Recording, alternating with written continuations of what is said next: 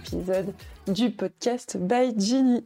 Je suis Ginny, votre hôte pour cet épisode et pour tous les prochains, normalement, si tout se passe bien. Ben, J'espère que vous allez bien. Je suis contente. Je vous retrouve pour un épisode solo. Ça fait un petit moment. En fait, j'ai l'impression de plus savoir faire d'épisodes solo parce que j'ai enchaîné les interviews, euh, j'ai de l'avance un petit peu sur les prochains podcasts avec euh, les prochains épisodes avec des, des invités. Et du coup, j'ai l'impression que ça fait un petit moment que je me suis pas retrouvée toute seule face au micro. Ça me fait un peu bizarre, comme si je savais plus faire, alors qu'en vrai, je suis trop contente d'être là et que c'est comme le vélo, ça s'oublie pas. Donc voilà. Comme ça, ça vous un petit peu qu'il y a des jolies choses qui arrivent sur les prochains épisodes. D'ailleurs, le prochain qui sort dans deux semaines, puisque le podcast, si vous n'êtes pas au courant, le podcast c'est un lundi euh, sur deux. Non, si, c'est ça, un lundi sur deux. Oh là là, c'est même moi je m'embrouille. Donc on se retrouve à chaque fois un lundi sur deux et maintenant le rythme c'est une fois je suis solo et euh, les deux semaines les deux semaines après, je suis euh, avec un ou une invitée. Et dans deux semaines, du coup, ça sera une invitée que vous ne connaissez probablement pas puisque je n'ai pas encore l'occasion d'interviewer des personnalités. Mais c'est quelqu'un qui est très cher à mon cœur et qui va vous partager euh, son expérience qui, selon moi, va parler à beaucoup d'entre vous. Je pense que vous allez être très inspiré, ça va peut-être vous donner des envies, des idées ou même vous débloquer. J'ai trop hâte que vous puissiez euh, écouter euh, cette petite euh, interview, ce petit épisode. Voilà, ça c'était la petite minute teasing.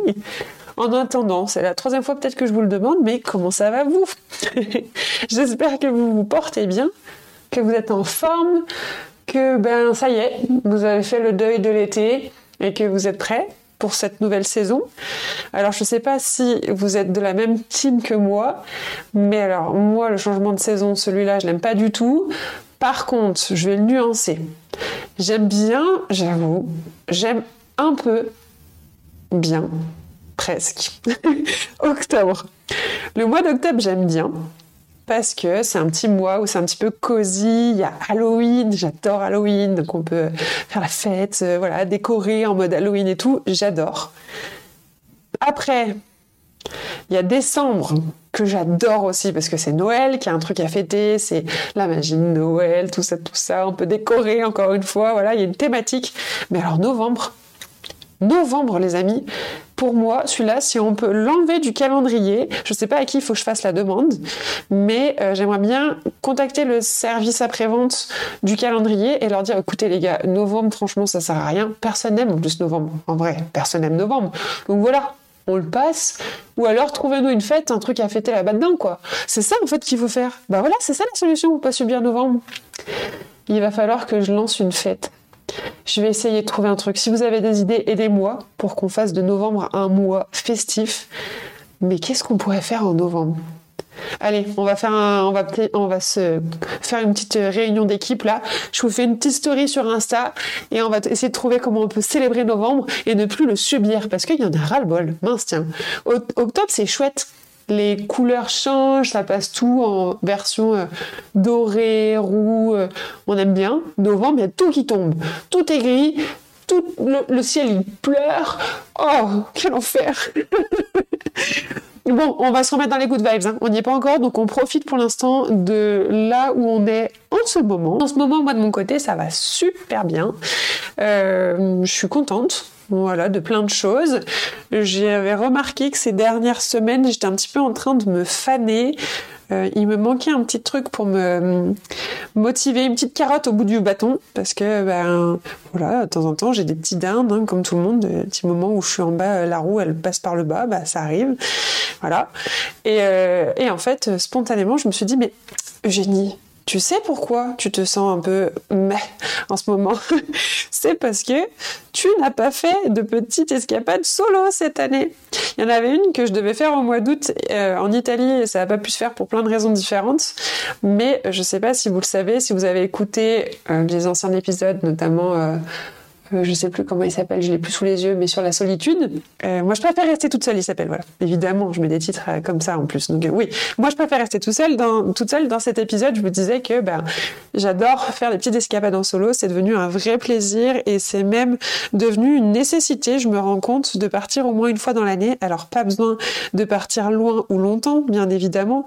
des fois, juste une escapade de deux jours, ça me suffit. Euh, c'est un besoin. Voilà, c'est quelque chose que j'adore faire et du coup, je l'avais pas encore fait là en 2023. Et euh, il me tardait de le faire. Et là, spontanément, bam, ça s'est débloqué. Ok, let's go, on y va. Je pars à une heure de vol de Paris. Et je ne vous dévoile pas tout de suite la destination parce que je ne l'ai pas dévoilé sur Instagram non plus, volontairement, je vous fais la surprise. J'ai d'ailleurs fait un jeu concours où la première personne qui devinait où je partais euh, allait recevoir une carte postale que je lui enverrai directement de là où je serais. Donc, pas de spoil. Oh, quoique, je peux vous dire où je pars et mettre un, gros bip dessus. Hein. Voilà, je pars à... C'est tellement cruel. Désolée, mais au moins ça vous motive aussi. Et puis ça vous donne envie peut-être d'en savoir un peu plus. Mais j'ai hâte, je vous ferai un épisode spécial récap de cette petite escapade parce que je trouve ça sympa. Puis je ferai peut-être d'ailleurs un épisode où je vous partagerai mes tips pour voyager en solo. Je pense surtout quand on est une fille, des fois c'est bien de, voilà, de partager un petit peu euh, de petites astuces pour se soutenir là-dedans. Parce que je sais que certains d'entre vous ont envie de se lancer dans les petites escapades solo, mais il y a pas mal de craintes, pas mal de choses qui retiennent, donc euh, on pourra en parler ensemble. Je vous ferai peut-être un podcast, un épisode interactif où vous me posez des questions et j'y répondrai dans l'épisode. On va voir ce qu'on peut faire, mais c'est en cours de réflexion, de construction. Voilà, quelle, quelle horrible expression. Je passe pour une, vieille personne en disant voilà. Enfin bon, le sujet de cet épisode. À la base, je vais vous dire la vérité. Je vais être totalement transparente. J'avais pas du tout prévu de faire cet épisode sur cette thématique. J'ai enregistré en fait hier un épisode, enfin enregistré, c'est un bien grand mot. J'ai parlé dans mon micro pendant 40 minutes hier pour enregistrer un épisode sur la thématique du nom, de apprendre à dire non, etc.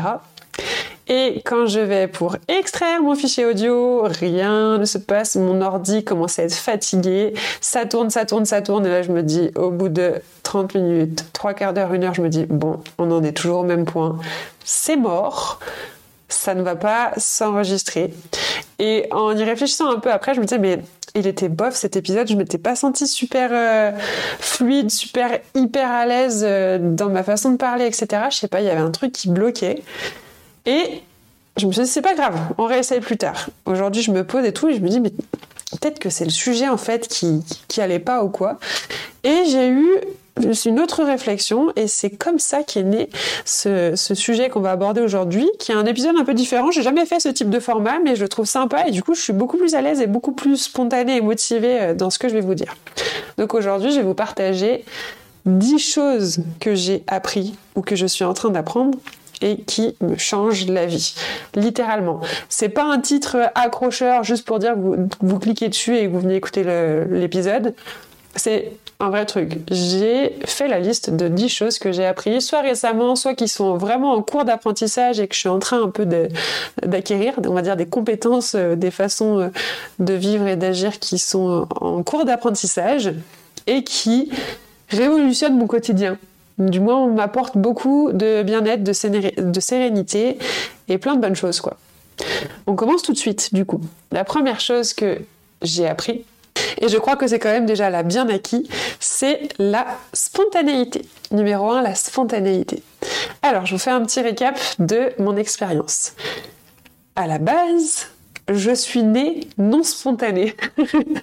je ne sais pas si c'est un truc dont on peut attester, mais je, depuis aussi longtemps que je me souvienne, je n'étais pas du tout quelqu'un de spontané. Euh, c'était vraiment quelque chose qui était difficile pour moi et difficile mentalement et physiquement. En fait, je suis quelqu'un de très ordonné. Je le suis toujours, ça y a pas de souci. Je suis aussi quelqu'un de très organisé, mais euh, il y a encore pas si longtemps que ça, c'était poussé à des niveaux extrêmes.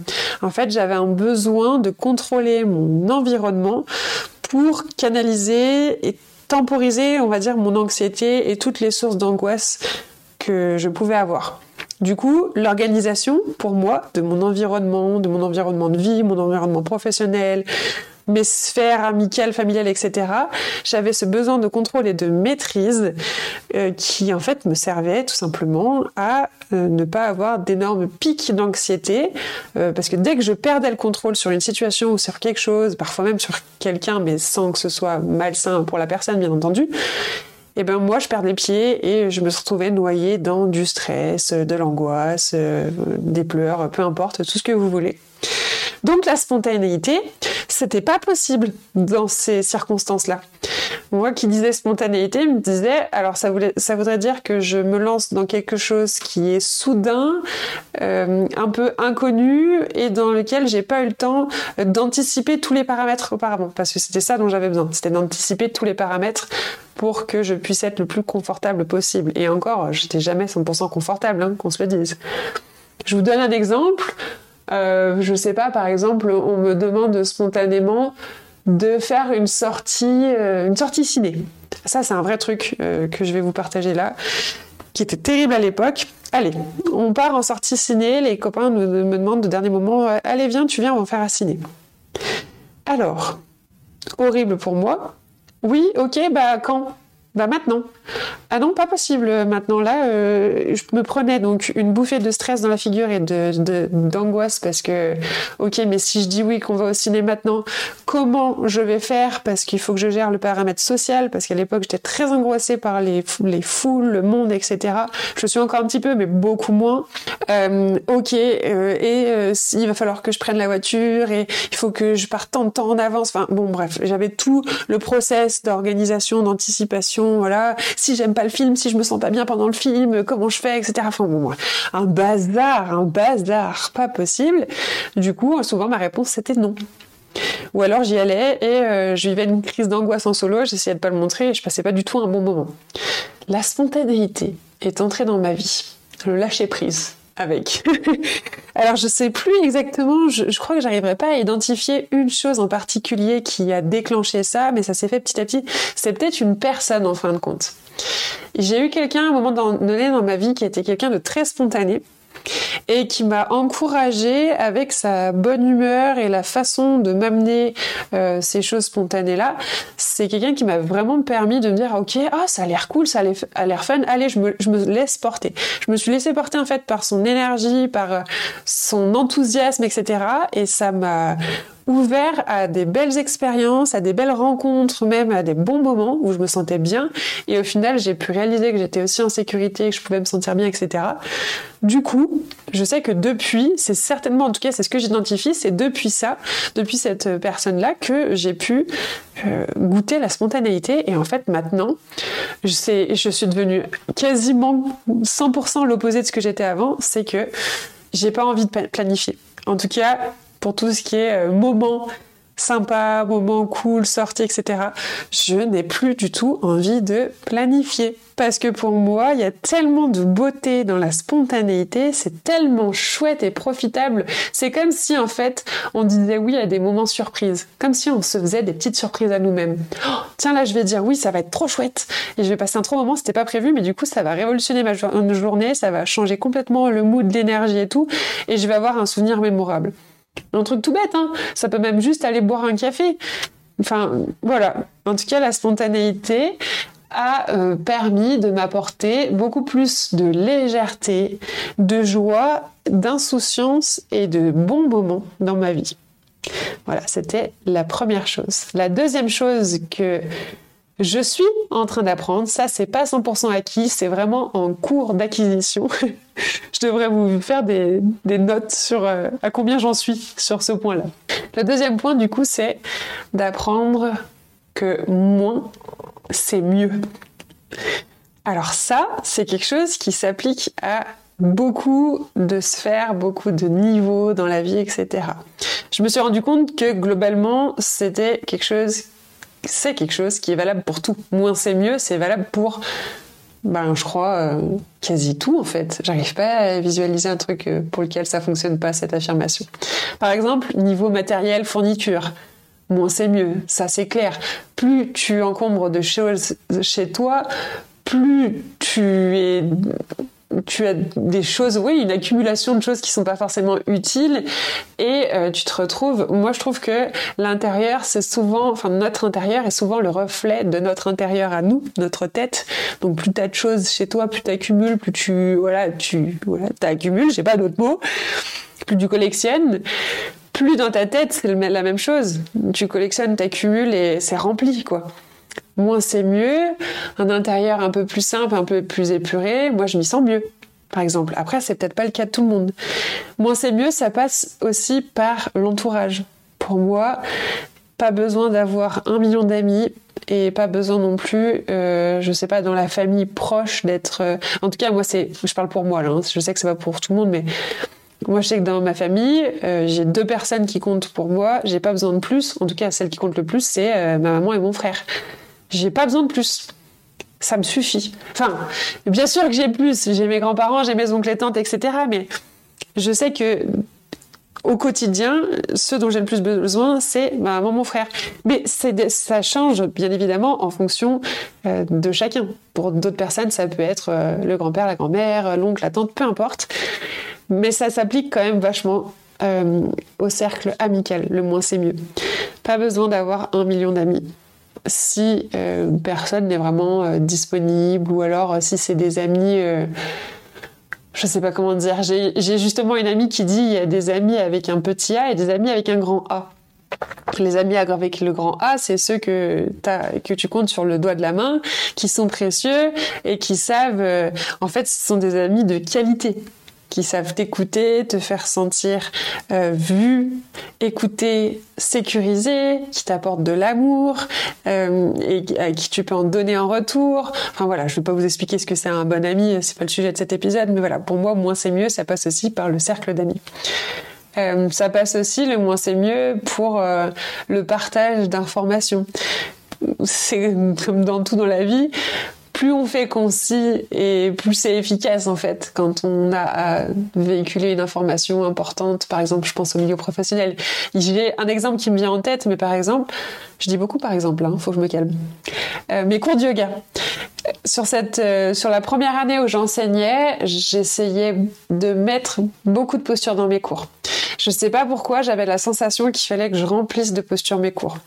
Alors, je les construisais de façon sécurisée, etc. Hein, mes séances, ça, il n'y a pas de problème. Mais j'ai réalisé, j'ai pris conscience que je mettais trop de postures et que moins de postures, c'est mieux.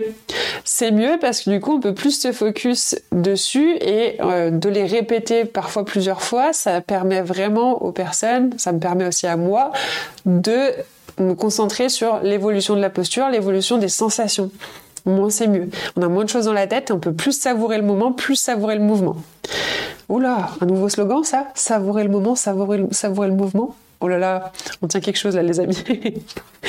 Je passe au point numéro 3, qui est un, un point très cher à mon cœur. Savoir dire non. Ça, c'est quelque chose qui est en cours d'apprentissage. C'est en bonne voie, comme qui dirait. c'est pas évident du tout. Et je sais qu'on est nombreux dans ce cas-là, à avoir du mal à dire non. Alors je dis pas oui à tout, mais je dis oui à trop. À trop de choses, à trop de personnes. Je dis oui un peu, j'ai envie de dire, à tout va. Et j'ai euh, justement une petite, euh, une petite euh, citation à vous dire qui va peut-être un petit peu illustrer pourquoi c'est important d'apprendre à dire non. Je ne sais pas si vous connaissez Bill Cosby. C'est un comédien américain qui a joué dans beaucoup, beaucoup de films. Vous l'avez certainement déjà aperçu quelque part. J'en ai pas 15 000 à vous citer, mais si vous tapez son nom sur Google, vous allez voir sa tête, vous allez faire Ah, mais lui Bon, bref, Bill Cosby. Il a dit un jour, je ne sais pas quand, Je ne connais pas la clé du succès, mais la clé de l'échec est d'essayer de faire plaisir à tout le monde. Bon, elle m'a pas mal parlé, hein, cette, euh, cette citation, je dois vous dire.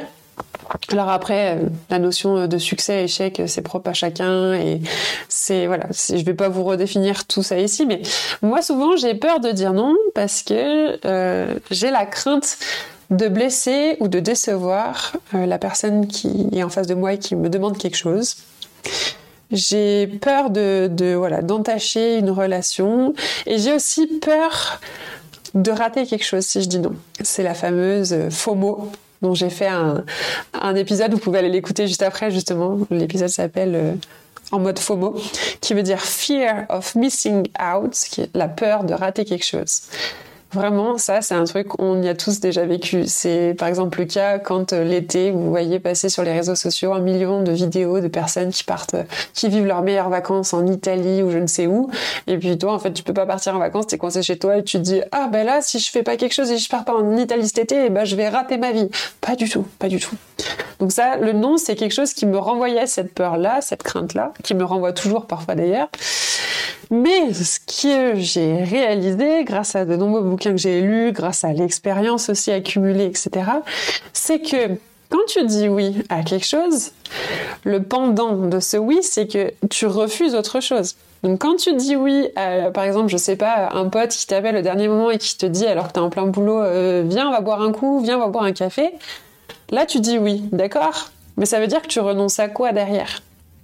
Ça veut dire que tu renonces à avancer sur ton projet qui te tient à cœur et qui euh, euh, te demande beaucoup de travail que tu aurais pu euh, du coup passer une journée à finir et libérer du temps plutôt pour toi en fin de journée. C'est un exemple parmi tant d'autres, mais j'ai réalisé, on m'a fait réaliser à travers ces livres, etc., que il fallait toujours, avant de dire oui à quelque chose, identifier le pendant de ce oui et ce à quoi on allait devoir renoncer. Et surtout, ce qui va avec, c'est que souvent quand on dit oui à tout le monde, on se dit non à soi-même. On se dit non sur certaines choses par rapport à nous. Non à plus de tranquillité mentale, non à plus de temps de qualité pour nous. Voilà. C'est pas être égoïste que de vouloir prendre du temps pour soi, mais à dire oui à tout va, justement, on court après le temps et on s'épuise mentalement et physiquement et on n'a plus de temps pour nous. Donc c'est ce que j'ai réalisé et que savoir dire non, c'est aussi se respecter soi. Respecter ses besoins, respecter ses limites, c'est aussi une façon de s'affirmer d'une certaine façon.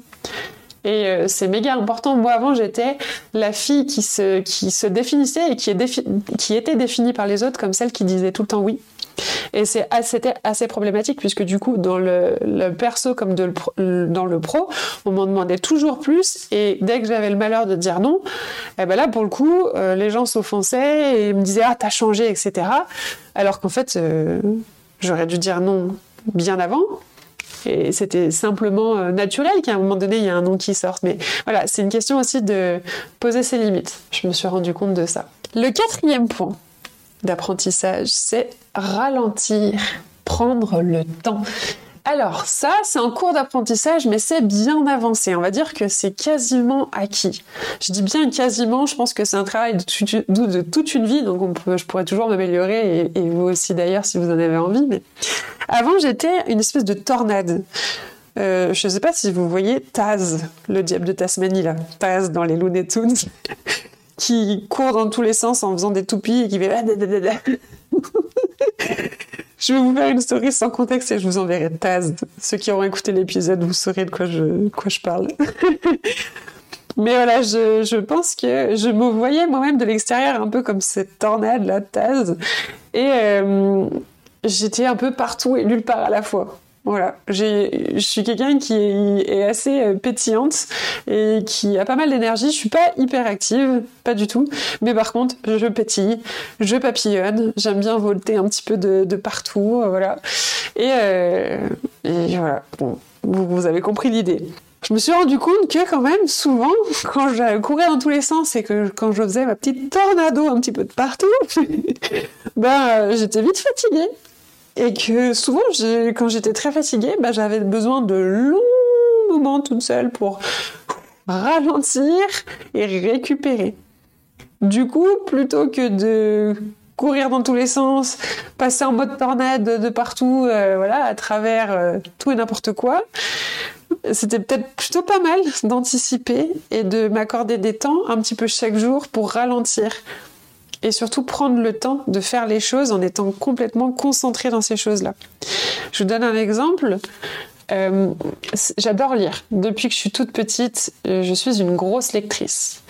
Et depuis un an ou deux, j'estime que je ne suis plus du tout une aussi grosse lectrice qu'avant. Pas parce que j'en ai pas envie, mais parce que je ne prends pas le temps de le faire, tout simplement compliqué pour moi parce que j'étais tiraillée entre la frustration de, vouloir lire beaucoup et de m'enrichir à travers la lecture et le fait que j'avais l'impression de manquer le temps parce que du coup quand j'étais en mode tornado taz là dans tous les sens je courais après le temps je grappillais des minutes par-ci par-là pour telle ou telle chose, etc. J'avais vraiment l'impression de courir après le temps. C'était pareil pour la lecture. C'était un truc que je voulais faire, mais je courais après sans jamais y arriver. C'était pas dans mes priorités, donc euh, voilà. Depuis quelques mois maintenant, je me suis, j'ai pris un moment pour me remettre à la lecture grâce à un, on va dire un livre qui m'a débloqué et qui m'a remis un peu aussi le goût de la lecture et le pied à l'étrier. Et je me suis j'ai eu ce déclic de tiens, si en fait, t'es toujours une grosse lectrice, c'est juste que tu prends pas le temps de ralentir. La lecture, c'est pas quelque chose qu'on peut faire vite et qu'on peut bâcler si on veut vraiment savourer ce moment. Et je trouve que c'est quelque chose, une activité qui invite vraiment à ralentir justement. Du coup, je m'impose tous les jours je me suis imposé, du moins au début, tous les jours des temps de lecture qui étaient des, des temps au ralenti. Et je me disais, voilà, je me fixais pas trop de temps, je, lis, et puis quand je sens que je fatigue un peu ou que j'en ai marre, eh ben, je passe à autre chose. Et petit à petit, ben, comme tout ce qu'on met en place comme routine, etc., j'ai plus besoin de me discipliner à le faire. C'est devenu tout seul et c'est devenu maintenant même essentiel pour moi. J'ai besoin de me poser, d'avoir un petit temps pour ralentir. Souvent, c'est après manger après manger, plutôt que de scroller sur mon téléphone et de passer du temps sur Instagram à regarder tout et n'importe quoi, eh ben, je prends mon bouquin maintenant et j'ai besoin de poser mon cerveau et de ralentir. Ça fait trop du bien. Ralentir, c'est essentiel pour pouvoir euh, pas forcément remplir sa jauge d'énergie parce qu'on, j'estime qu'on démarre la journée avec une certaine jauge d'énergie qui ne pourra que se vider jusqu'à la fin de la journée, c'est normal. Mais par contre, ça évitera euh, de la faire chuter d'un coup. Je sais pas si vous voyez ce que je veux dire. En tout cas, voilà, pour moi, ralentir et prendre le temps de faire les choses comme il faut, c'est méga important.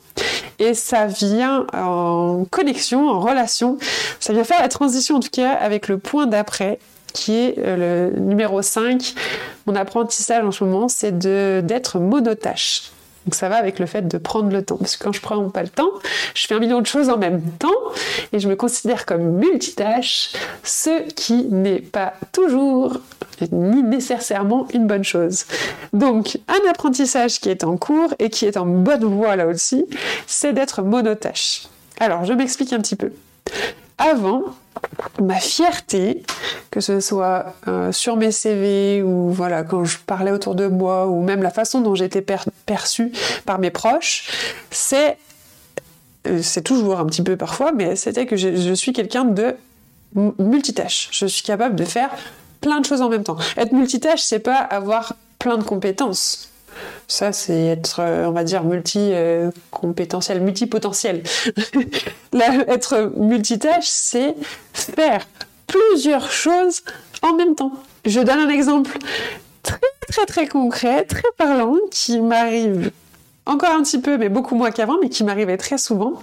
Là où ça se voyait le plus, on va dire, c'était en cuisine. Donc je suis passionnée de cuisine, pour ceux qui ne le savent pas, j'adore cuisiner, bref.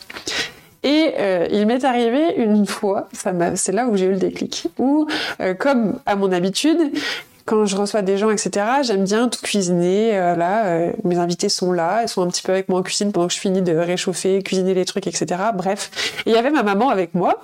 Et j'étais en train euh, de cuire dans la poêle un truc pour le plat, pendant qu'en même temps je préparais l'entrée et que je faisais cuire d'une autre main le dessert, par exemple des crêpes ou j'en sais rien. Et euh, voilà, tout ça, je préparais mes recettes, en même temps ça cuisait ici, de l'autre côté euh, je rangeais, je nettoyais, etc. Et ma maman m'a dit, mais mais comment tu fais? T'es es capable de faire tout ça en même temps, toi? Et, pour moi, ça me semblait évident, c'était normal. Bah ouais, comme ça, je gagne du temps et, euh, je fais plein de trucs. je, voilà, je fais plein de trucs en même temps et je suis efficace, quoi. Sauf que souvent, le revers de la médaille, c'est qu'il y avait au lieu qu'il y ait un plat waouh, certes c'était bon, hein, mais soit j'avais une casserole qui cramait, soit j'avais, j'étais pas satisfaite parce que j'avais fait trop cuire un truc, bon même si les autres le voyaient pas, mais soit euh, bon, je sais pas quoi, je renversais parce que je faisais tout trop vite et je renversais un plat, admettons, voilà. Donc être multitâche, faire un million de choses en même temps, c'est pas du tout nécessaire. En fait, quand on est multitâche, on s'éparpille, on se focus sur tout, mais du coup on est concentré sur rien au final. On n'est jamais, on va jamais vraiment au bout d'un truc. Donc maintenant, j'apprends à être monotâche. Et laissez-moi vous dire une chose, c'est que ça a vraiment, vraiment, vraiment transformé mon quotidien. Et je vois à quel point c'est nécessaire, c'est même vital d'être monotâche. Euh, alors bien sûr pas pour tout et c'est en fonction des contextes, mais qu'est-ce que ça m'a permis? De me concentrer sur une chose à la fois. Ça m'a libéré tellement de place dans ma tête parce qu'en fait j'accumulais les to-do list et je faisais un petit peu de telle tâche, un petit peu de telle tâche, mais j'étais tellement concentrée sur plusieurs tâches en même temps que j'allais jamais 100% au bout euh, de l'une ou de l'autre. Vous voyez ce que je veux dire? Du coup, bah, mes tâches, elles mettaient trois plombs à se terminer et en attendant, il y en avait d'autres qui se rajoutaient. Maintenant, j'ai une chose à faire. Ok, je bloque un temps pour faire cette chose-là. Je la fais, j'y vais jusqu'au bout, je la termine. Hop, next je passe à autre chose. Monotâche. Je fais une chose à la fois. Et du coup, c'est comme quand on marche. On met un pied devant l'autre. On marche pas en sautant les deux pieds joints ou en ayant le pied droit qui part à droite et le pied gauche qui part derrière. Enfin, dans ce cas-là, on n'avance pas. Clairement, on n'avance pas. Il faudrait essayer. Essayer de, marcher en même temps. Le pied droit part à droite et le pied gauche part derrière. Je pense qu'on a l'air ridicule et qu'on va pas bien loin comme ça. Si ce n'est qu'on finit sur les genoux. Voilà. D'où l'importance pour moi d'être monotâche et d'où cet apprentissage qui me clarifie l'esprit, qui me soulage énormément et je vois enfin le bout du tunnel, le bout de ma to-do qui s'allège au fur et à mesure. On passe au point suivant, le sixième point, qui est le détachement. Alors, ça c'est un cours d'apprentissage aussi mais je pense que ça le sera toute ma vie parce que je suis quelqu'un qui attache beaucoup de nostalgie, que ce soit euh, au moment, aux souvenirs, aux objets ou aux personnes. Du coup, ce que je suis en train d'apprendre, c'est ce qu'on dirait en anglais le go with the flow. C'est me laisser un peu porter par les choses, par le, les mouvements de la vie, etc. Euh, que ce soit les choses matérielles ou les gens. Euh, j'ai réalisé que ces choses et ces personnes vont et viennent dans ma vie en fonction des cycles de vie et que du coup, m'attacher dans le sens retenir certaines choses et m'accrocher fort, c'est pas toujours hyper judicieux puisque les choses évoluent, les gens aussi, tout est amené à changer, à se transformer, etc. Et m'accrocher dur comme fer à une vision de quelque chose une vision, une perception d'une personne ou quoi que ce soit, ça peut jamais vraiment euh, m'aider dans la vie. J'essaie de vous trouver un exemple. Euh, le détachement. Imaginons que euh, je sais pas. Je, je sais pas un exemple qui m'est arrivé, mais je prends quelque chose au hasard. Imaginons, vous avez une personne dans votre cercle d'amis proches qui, vous constatez depuis un petit moment, vous l'adorez pour son trait de caractère qui est hyper euh, euh, avenant, euh, hyper, je sais pas, jovial, etc. Et puis, petit à petit, vous sentez que cette personne change et devient un petit peu l'opposé, un peu plus une personne un peu plus sombre, qui a plus le temps pour les autres, qui devient un peu râleuse, négative, etc. Bon, si c'est un ami proche, bien entendu, vous pouvez aider comprendre ce qui se passe, etc. Mais ça, c'est pas le propos. Mais si vous voyez que cette personne devient comme ça et n'est pas prête à évoluer, à changer ou peu importe, être accroché à la perception et à la vision de sa, version d'elle-même qu'elle était avant, cette personne, ça va pas vous aider à avancer. Plutôt que de vous dire non mais il faut absolument que je fasse changer cette personne et qu'elle redevienne comme elle était avant, eh bien dites-vous ok, Maintenant, c'est comme ça. Peut-être que cette personne-là, elle est dans une phase de sa vie qui me correspond plus pour l'instant. Donc moi aussi, je vais prendre un peu mes distances. Et voilà, on va laisser les choses se faire. Et peut-être qu'on se retrouvera un peu plus tard dans de meilleures conditions. Voilà. Je trouve que ça s'applique bien sur les relations, surtout les relations amicales, même les relations avec les proches, etc. Se laisser un petit peu porter, se détacher des choses, se détacher d'une situation. Euh, surtout, bah, quand on se détache d'une situation, souvent c'est qu'elle a eu lieu déjà. Donc c'est du passé ça sert à rien de ressasser. C'est sûr que c'est plus facile à dire qu'à faire. Hein. Croyez-moi, je, le vis aussi. Mais voilà, on essaye de se détacher et de se laisser un petit peu euh, porter par, euh, par les vagues. C'est un peu plus agréable et moi, ce que j'ai remarqué que ça me procurait le détachement, c'est aussi beaucoup plus de tranquillité d'esprit et beaucoup plus de, de confiance. Euh, dans moi ce que j'étais. Euh, par exemple, s'il change choses autour de moi, ça ne veut pas dire que que moi je dois changer et m'adapter forcément à ce qui change autour de moi. Au contraire, je peux choisir la direction dans laquelle je vais. Et voilà, je sais pas si c'est très clair, mais c'est une question de ressenti et j'imagine que vous voyez un petit peu de là où je veux en venir. Il nous reste quatre derniers petits points. Le septième point, c'est de devenir meilleur pote avec mon corps. Ça, c'est en très très bonne voie. Mais je pense que ça dépend des phases de la vie. Ça, c'est un apprentissage et je pense que c'est pareil. Ça fait partie des choses où ça cessera d'évoluer, de se transformer euh, durant toute une vie. Mais voilà, j'essaie de, devenir euh, BFF, comme on dit, avec mon, avec mon body, avec mon corps. Euh, alors, que je vous fasse un petit contexte, comme sur chaque point j'ai eu euh, ces derniers mois au printemps, depuis on va dire janvier 2023 jusqu'à au début de l'été, une grosse, la première grosse période de déconnexion totale et même brutale avec mon corps. Je vais pas vous en parler de tous les détails dans cet épisode, mais euh, on m'a diagnostiqué euh, une, une, petite maladie qui n'est pas grave, mais voilà, qu'il va falloir que j'apprenne à vivre avec, etc. Et du coup, c'est quelque chose qui impliquait des transformations euh, physiques et des transformations euh, internes, des ressentis, voilà, des choses, euh, des sensations que je n'avais pas, etc. avant. Et du coup, ça m'a confrontée à moi-même. J'ai jamais vraiment eu de grosses déconnexions avec mon corps comme j'ai pu l'avoir là.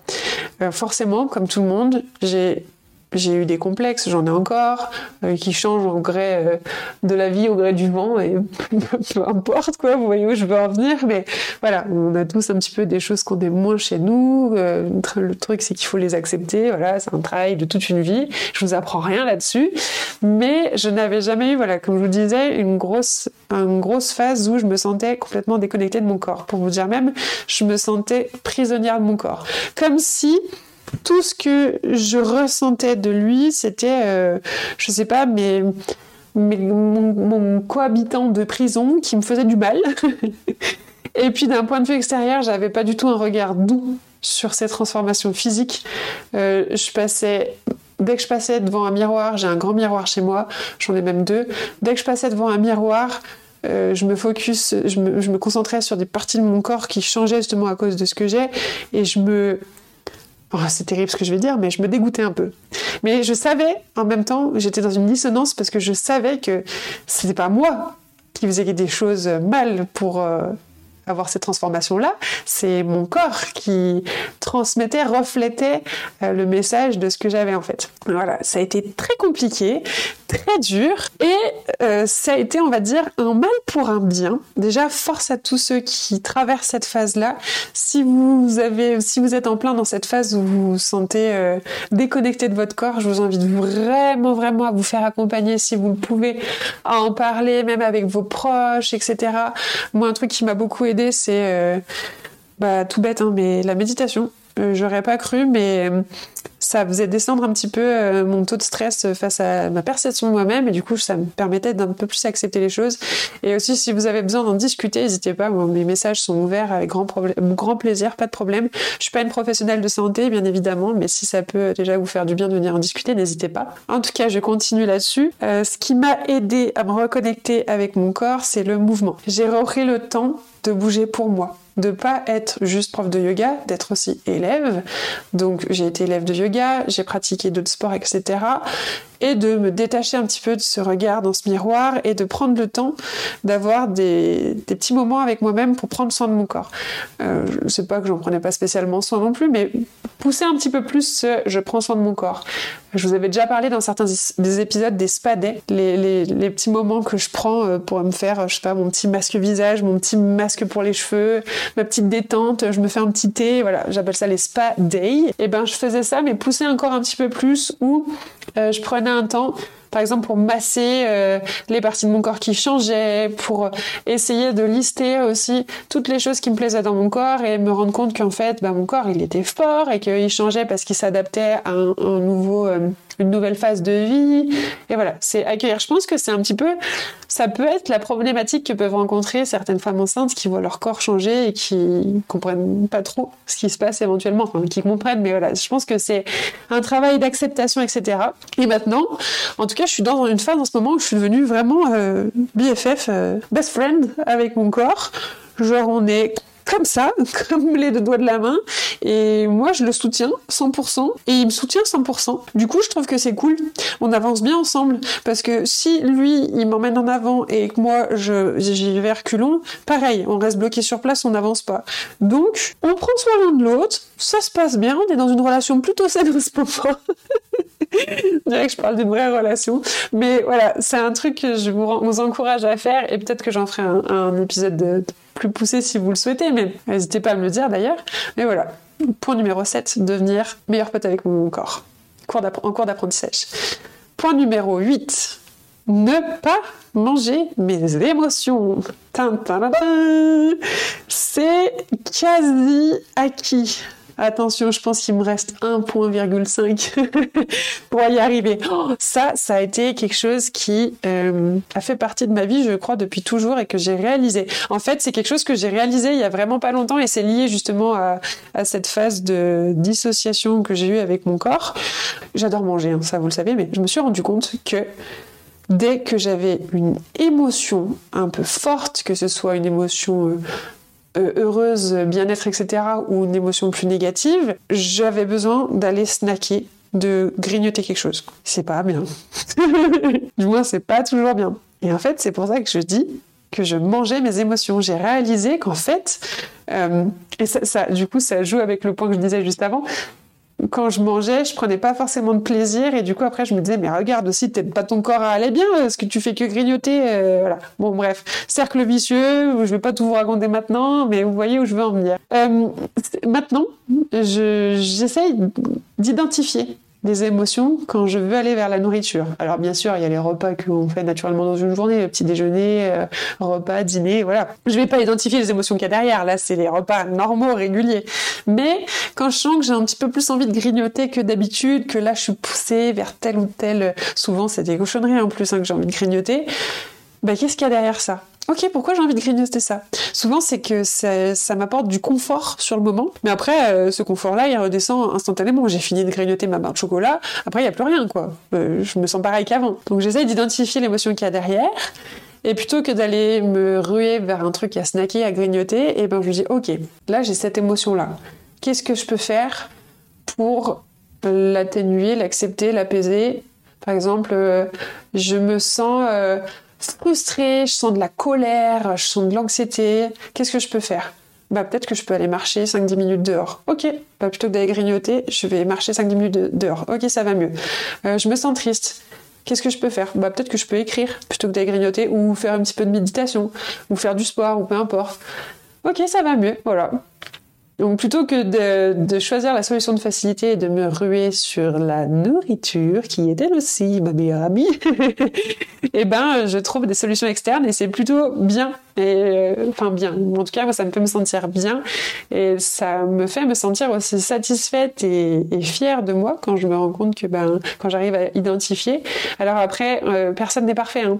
Ça m'arrive à des moments où vraiment euh, j'ai envie d'un truc un peu pour me détendre, j'ai envie de snacker un petit truc pour me faire plaisir, euh, on n'enlèvera jamais la notion de plaisir, c'est pas possible. Je pense pas que ce soit sain d'enlever la notion de plaisir, mais euh, être plus raisonnable en tout cas et ne pas manger ses émotions parce que c'était pas une barre chocolatée. Imaginons que je grignotais, je grignotais ma colère, je grignotais ma frustration et voilà. On passe à l'avant-dernier point d'apprentissage, le point numéro 9, c'est, alors j'ai pas su le dire comme il faut, en français, parce que je crois qu'il n'y a pas d'équivalent. J'ai dit être une bonne écouteur ou une bonne écouteuse. c'est un mot qui n'existe pas, mais en anglais, ce serait be a good listener. C'est être une personne qui sait bien écouter les autres. C'est quelque chose qui est en cours. Alors non pas que j'écoutais pas les gens avant, hein. ne vous méprenez pas, hein. mais j'ai envie de d'évoluer encore plus là-dessus. Et j'ai envie d'être quelqu'un qui permet, euh, qui fasse ressentir euh, aux personnes qui me parlent qu'elles sont vraiment écoutées, que je suis là, je suis là pour les écouter, je les écoute et que je cherche pas à intervenir et à dire ah bah moi aussi j'ai vécu ci, ah moi aussi j'ai vécu ça. Je donne un exemple, par exemple, euh, euh, je sais pas, vous êtes avec un ami et euh, votre ami vous dit ah bah il m'est arrivé ça l'autre jour et je me suis sentie attendez qu'est-ce que je pourrais vous trouver comme exemple? Tiens l'autre jour j'ai été essayer de faire du surf dans un truc de surf à l'intérieur. Au lieu de répondre spontanément ah bah tiens moi aussi j'ai déjà fait c'était super cool je me suis trop amusée c'est pas mal hein, de faire ça hein. mais moi j'ai plus envie de dire maintenant ok cool bah comment qu'est-ce qui comment t'as vécu le truc? Ça s'est bien passé? Qu'est-ce que t'en as pensé etc et une fois que la personne a parlé partagé son expérience pourquoi pas dire bah du coup moi aussi j'ai déjà testé et j'ai bien aimé aussi voilà et vous voyez ce que je veux dire? On a tendance à un petit peu trop vouloir euh, dans nos interactions. Enfin, on a tendance, pas du tout. Je, ne parle pas pour vous, mais j'ai envie d'être une bonne écouteuse. mais pas pour que les gens viennent me raconter leur vie non plus, leur life en mode euh, je suis la petite de tout le monde. Hein. J'ai juste envie, comme moi, j'aime bien qu'on m'écoute aussi quand je parle. Et c'est important de se sentir écouté et que la personne fasse pas autre chose en même temps et que soit focus complètement sur euh, sur ce qu'on lui dit. Et ben, c'est une chose, une qualité aussi à travailler chez soi je pense. Donc, euh, donc voilà, être une bonne écouteuse. Ça n'existe pas écouteuse, je le sais, hein. j'ai inventé le mot, hein. ne me jugez pas. Allez, dernier point avant de vous lâcher complètement dans la nature. Le, dixième point, j'apprends la patience et la confiance en l'avenir. Ça aussi, c'est en bonne, en bonne voie. Et ça aussi, ça change ma vie. Des fois, comme tout le monde, j'imagine, il m'arrive d'avoir des jours où je ressens euh, des blocages, des choses qui m'entravent et qui m'empêchent euh, d'avancer sur mon chemin, et eh ben plutôt euh, que de lutter contre ça, que de m'énerver et de d'avoir du stress pas possible et de me créer de l'anxiété, à m'en arracher les cheveux en me disant euh, mon Dieu, mais qu'est-ce que je vais si je fais pas ça maintenant, mais quel enfer, euh, qu'est-ce que je vais qu'est-ce que je vais devenir, voilà ma vie est foutue, je vais être ruinée et je vais finir toute seule avec mes dix bergers allemands. Qui est la référence de cette petite vanne? J'espère que certains ont la référence. et ben plutôt que de réagir comme ça, je me dis que si c'est arrivé comme ça maintenant, c'est que ça devait être comme ça, et que de toute façon les choses évoluent, et que ce qui devra arriver arrivera. Voilà, fin de l'épisode. non mais je vous donne un exemple. Euh, quand l'année dernière, ça fait un peu plus d'un an et demi, ça fait ça fait un peu plus d'un an et demi maintenant que j'habite dans mon appartement. Et quand j'étais dans ma recherche d'appart, il y avait plein d'apparts que j'aimais bien et je me disais oh j'aimerais trop l'avoir. Je posais des dossiers etc. Et paf, ça, me passait sous le nez, ça arrivait à quelqu'un d'autre. Avant, quand ça m'arrivait, je me disais mais c'est pas possible, je trouverai jamais, c'est trop dur, c'est les agences et les particuliers, ils sont trop compliqués dans leurs critères. Euh, mais je vais vivre dans un truc pourri et je vais être malheureuse, etc. Bon, j'extrapole, hein, bien évidemment, hein. c'est un peu extrême là, mais et ben maintenant, je le prends plutôt en mode. Ok, c'est un part, je l'ai pas eu. Bah, c'est que c'était pas le bon appart pour moi, et c'est que je dois continuer et qu'il y aura autre chose de mieux qui m'attend, ou du moins autre chose qui me servira et qui sera un apprentissage dans ma vie. Voilà. Je ne vais pas plus tergiverser sur ce point-là, mais je pense que vous voyez, euh, essayer de, de ne pas se créer une double anxiété, de ne pas anticiper une situation dans l'avenir qui, si ça se trouve, même n'arrivera jamais, parce que c'est comme vivre deux fois l'anxiété, deux fois le stress. Vous voyez où je veux en venir? Par exemple, si tu te dis, ben, je vais faire telle chose. Dans, par exemple, dans dix jours, j'ai un gros oral d'examen à faire. Mais je suis sûre que, euh, ben, les profs ils sont hyper intransigeants et ça va être super, dur. Et me connaissant je vais paniquer. Euh, ils vont être ils vont avoir des regards super sévères et je vais pas me sentir bien et je vais être tout stressé du coup tu stresses déjà là avant en pensant à la situation dans laquelle tu vas être stressé, chose qui ne sert à rien, plutôt que, à part te saboter, et eh ben au lieu de vivre deux fois le stress, en anticipant et en vivant le moment présent, peux se dire ok, bah on verra hein, ce qui se passera euh, au moment venu. Et puis si ça se trouve, ça se passera même bien mieux que ce que on avait envisagé, ce que tu avais anticipé, etc. Voilà, j'ai fait le tour de mes 10 apprentissages, certains acquis, la plupart euh, des autres sont en cours. Les 10 choses que j'ai appris récemment et qui changent mon quotidien, qui révolutionnent mon quotidien et qui m'apportent beaucoup de bien-être et de satisfaction. C'est un épisode plus long que ce que j'avais prévu. Je pensais vous faire un petit épisode de 20 minutes et au final, c'est parti sur quasi une heure. J'espère que vous êtes restés jusqu'au bout. Si c'est le cas, en tout cas, je vous remercie. N'hésitez pas, si vous aimez ce podcast, à lui laisser une évaluation, des petites étoiles pour dire que vous avez aimé, à mettre des commentaires. Surtout, surtout, n'hésitez pas à venir interagir aussi avec moi sur Instagram notamment, c'est là où je parle du podcast et où je vous tiens informé un petit peu des, avancées, des futurs invités, etc. Donc je vous mets tous les liens en description, mais c'est By Ginny, comme le nom de ce podcast. Merci encore d'avoir été là avec moi pour ce petit moment. Venez discuter si le cœur vous en dit, euh, sur euh, tout et n'importe quoi, on peut blablater, je, je suis une tchatcheuse, donc euh, voilà, ça me fera plaisir de vous lire. Et puis on se retrouve dans deux semaines pour ce fameux épisode avec une invitée super qui va vous combler de bonheur. Merci encore d'avoir été là. Je vous souhaite une belle journée, soirée, semaine, week-end, peu importe où vous en êtes dans votre moment. Et puis d'ici la prochaine fois, portez-vous bien. À bientôt. Bye bye.